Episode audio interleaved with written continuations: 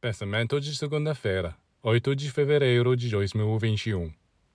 Se você está trabalhando na ideia de amar, fazer o bem, perdoar e harmonizar tudo, chegará o momento em que essa ideia se tornará tão poderosa que permeará todas as suas células, que começarão a vibrar em uníssono com ela. Você verá então que a paz não mais o deixará, e mesmo que de tempos em tempos ocorram eventos que o perturbem, eles farão apenas algumas ondas na superfície. Em profundidade, você sempre sentirá esta paz. Você já viu animais selvagens no circo? Enquanto o domador está lá, eles ficam quietos. Mas assim que ele os deixa, eles se atiram uns contra os outros.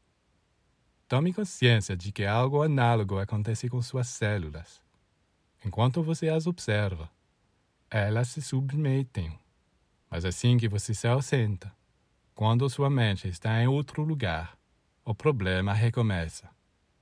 Portanto, você tem que cuidar delas, acalmá-las, alimentá-las, purificá-las, como se fossem seus filhos.